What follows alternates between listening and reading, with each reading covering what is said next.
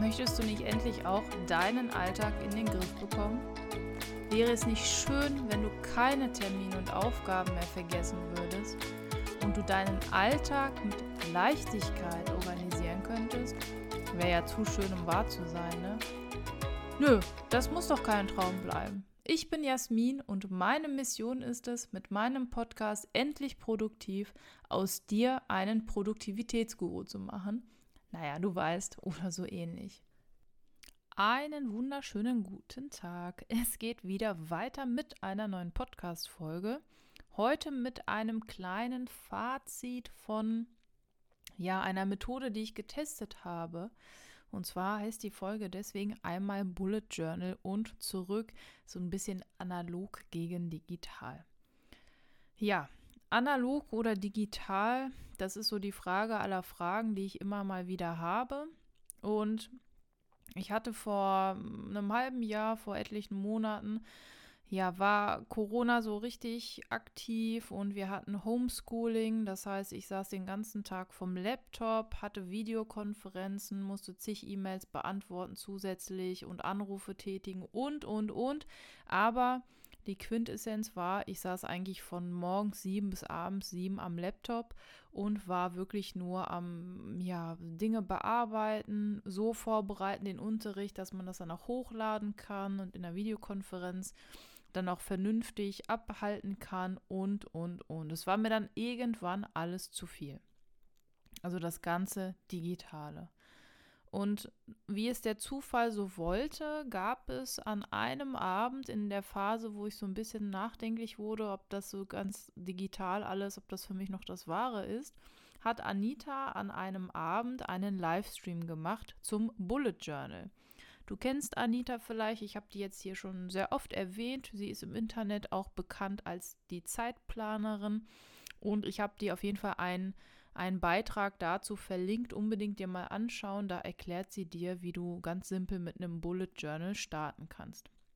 So, sie hat dann erklärt, was ein Bullet Journal ist und letztendlich ist ein Bullet Journal ja ein Notizbuch, was so gepunktete Seiten hat, also nicht liniert und kariert oder blanko, sondern so leicht gepunktete, dotted ähm, Seiten hat das.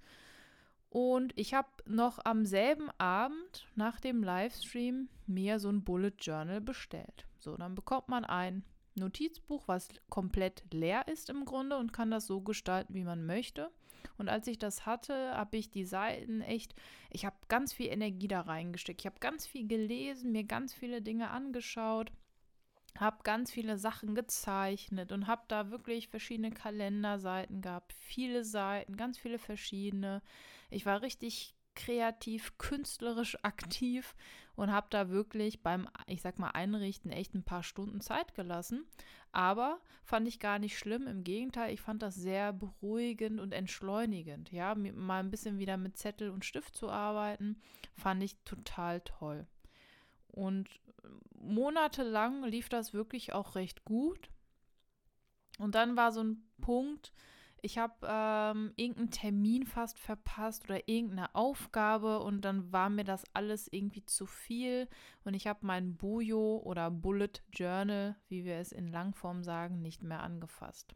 Ich habe das wirklich echt ein paar Tage liegen gelassen und habe dann echt überlegt, warum. Also warum ähm, mag ich das System nicht mehr nutzen. Denn letztendlich geht es ja immer darum, dass man selber das System findet für sich, was gut funktioniert und das dann einfach optimiert. Und ich habe gemerkt, irgendwie ist das nicht mein System. So, was ist jetzt genau passiert? Welche Vor- und Nachteile hat ein Bullet Journal meiner Meinung nach? Ähm, das verrate ich dir jetzt. Also, ich habe einige Monate mit dem Bullet Journal verbracht und zwar so viele, dass ich schon ein zweites anfangen musste. Ja, also ich bin so ungefähr drei Monate, vier, fünf habe ich, glaube ich, insgesamt dann das genutzt, also ein halbes Jahr. Das ist schon recht lang.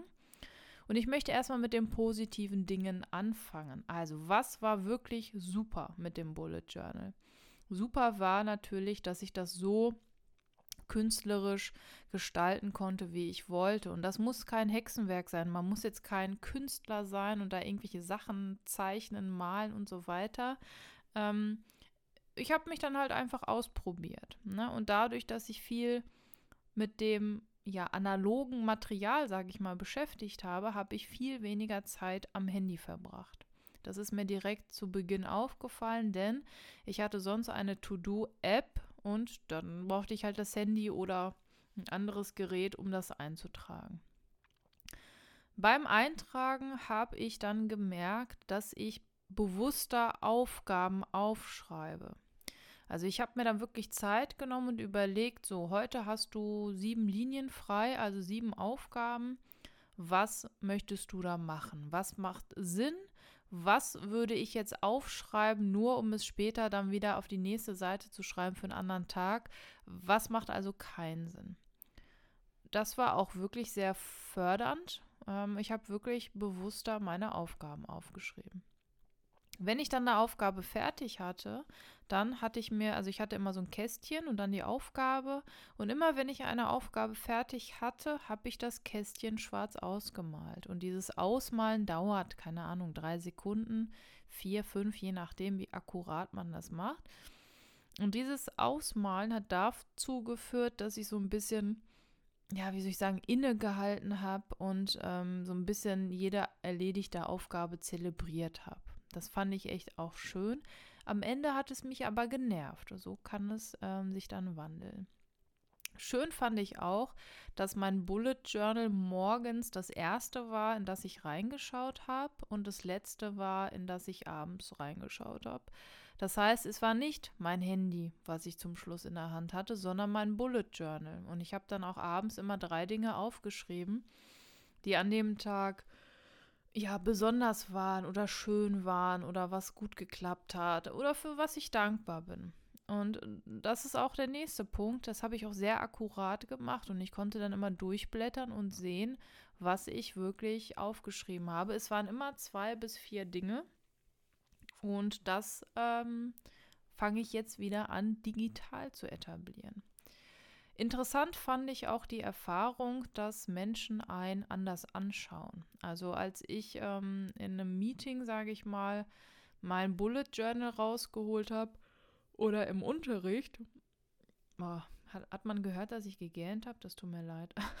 ähm, also, wenn ich im Unterricht, ich bin ja Lehrerin, wenn ich im Unterricht mein Notizbuch rausgeholt habe, hat das eine ganz andere Wirkung gehabt, als wenn ich mein Handy rausgenommen habe. Und ich habe meinen Kursen immer gesagt, wenn ich das Handy rausnehme, bin ich jetzt nicht bei Instagram und like Bilder, sondern ich trage Aufgaben in meine To-Do-App rein.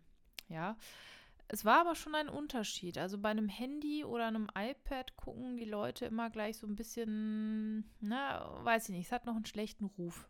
Das Handy ist noch nicht so als Arbeitsgerät etabliert, habe ich den Eindruck. So, das klingt ja alles wunderbar, ja, entschleunigt, stressfreier, zelebriert, dass ich Aufgaben geschafft habe, weniger am Handy und so weiter. Das klingt ja erstmal gut. Warum zur Hölle habe ich dann das nicht mehr fortgeführt? Was war jetzt also ausschlaggebend für mich, dass ich das nach ungefähr einem halben Jahr nicht mehr nutzen wollte? Drei Dinge haben mich genervt und das waren drei Dinge, die mir aber sehr wichtig sind. Und deswegen war das so ausschlaggebend. Also das erste war, ähm, dass wiederkehrende Aufgaben ständig manuell eingetragen werden mussten. Ja, das heißt, wenn ich jetzt zum Beispiel habe, was weiß ich, alle zwei Wochen Katzenstreu, ähm, also Katzenklo säubern gründlich, ja, dann habe ich das aufgeschrieben. Und immer wenn ich das dann fertig hatte, musste ich das, das ja in die nächsten zwei Wochen eintragen.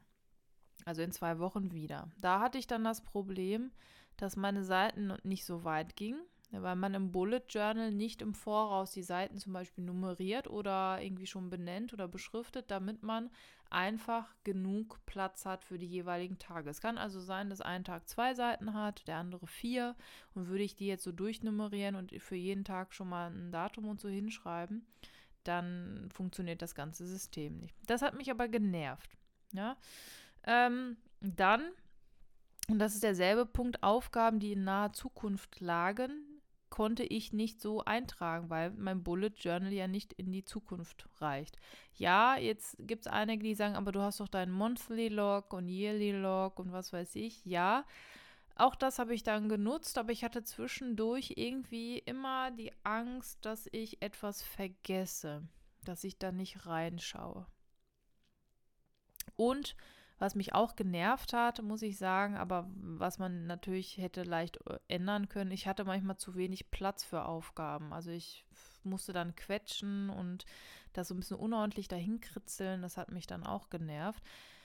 Letztendlich weiß ich, ich hätte alles anders organisieren können. Ich hätte mehr Platz lassen können. Ich hätte, was weiß ich, ne? Aber letztendlich, und das ist die Erkenntnis, die ich dir auch mitgeben möchte, letztendlich lebe ich persönlich jetzt besser, seitdem ich wieder alles digital mache. Und das ist für mich die Hauptsache. Das heißt, und das ist jetzt auch schon so ein bisschen die Zusammenfassung der heutigen Folge. Mein Fazit ist, egal welches Tool man dir empfiehlt, egal welches Tool du nutzen sollst, möchtest, ich würde dir immer, immer raten, dass du folgende vier Schritte durchgehst. Schritt Nummer eins, erstmal testen. Ja, also ich war skeptisch, weil es was Analoges war, aber ich habe dem Bullet Journal, immerhin ein halbes Jahr, ist schon viel, eine Chance gegeben und habe es getestet. Erst dann, und das ist der zweite Schritt, habe ich darüber geurteilt. Ich finde das nicht gut, wenn man über Methoden urteilt, die man selber nicht getestet hat. Und mit Testen meine ich jetzt nicht einmal irgendwie einmal in der Woche oder so. Also wirklich schon intensiv testen, auch wenn es am Anfang doof ist vielleicht. Echt sage, ich ziehe das jetzt einen Monat durch und dann darüber urteilen. Und was ich dann gemacht habe, ähm, ist, dass ich überprüft habe oder einfach geschaut habe, macht es für mich und meinen Workflow Sinn. Das können auch nur Teile sein. Das heißt, man merkt dann, okay, Teil A, also das passt sehr gut und das überhaupt nicht. Dann Schritt 4, übernimm einfach das, was für dich funktioniert. Oder wenn es nicht geht, such dir etwas anderes. Und das habe ich gemacht. Ich habe dem, ich habe das getestet ein halbes Jahr lang. Ich habe eigentlich gedacht, ich finde das super. Nach einem halben Jahr habe ich gemerkt, ist doch nichts für mich. Es macht in meinem Workflow keinen Sinn. Und ich habe mein Handy immer dabei, mein Bullet Journal nicht. Und ich, ich möchte es nicht mischen. Also ich möchte nicht meinen Kalender digital, aber Bullet Journal analog und die To-Dos auch. Ich bin ein Fan von alles auf einem ja, alles auf eine Karte und das ist jetzt in, der, in dem Fall mein Handy wieder. Ja, nimm das auf jeden Fall mit, teste Methoden aus, überprüfe, ob das, was du machst, zielführend ist und lies dir unbedingt den Artikel durch, wenn du dich fürs Bullet Journal interessierst. Ich habe dir da den Artikel von der lieben Anita einmal verlinkt, wie man ein Bullet Journal von null auf starten kann und nein, man muss, also man muss wirklich überhaupt nicht künstlerisch ähm, begabt sein. Der Erfinder Ryder Carroll, der macht das wirklich nur mit Strich, Punkt, Minus, Komma und so weiter. Also wirklich ganz, ganz minimalistisch. Auch das hat mir übrigens sehr, sehr zugesagt. Aber tja, irgendwie hat es nicht sein sollen. Ich freue mich, wenn du nächste Woche wieder dabei bist. Denk dran, ich habe einen Newsletter und einen Blog. Wie gesagt, bei Instagram werde ich jetzt ganz, ganz wenig nur noch machen. Deswegen freue ich mich umso mehr, wenn du immer auf meinem Blog vorbeischaust, dort gerne kommentierst und denk dran, meine Newsletter abonnierst, denn einmal im Monat zumindest jetzt, vielleicht erhö erhöhe ich irgendwann mal die Frequenz und mache alle zwei Wochen, sende ich dir einmal eine Zusammenfassung aller Dinge, die ich so in der Zeit kreiert habe. Das sind Blogposts, das sind irgendwelche Livestreams, Reels ähm, oder eben meine Podcast-Folgen. Siehst du dann alle gesammelt und du siehst aber auch Dinge, die ich empfehle, Dinge, die ich neu entdeckt habe, Zitate, die was mit mir bewirkt haben. Also alles so rund um Produktivität, was ich neu gelernt habe, was ich aber wieder dir in Erinnerung rufen möchte. Ganz viele verschiedene Dinge.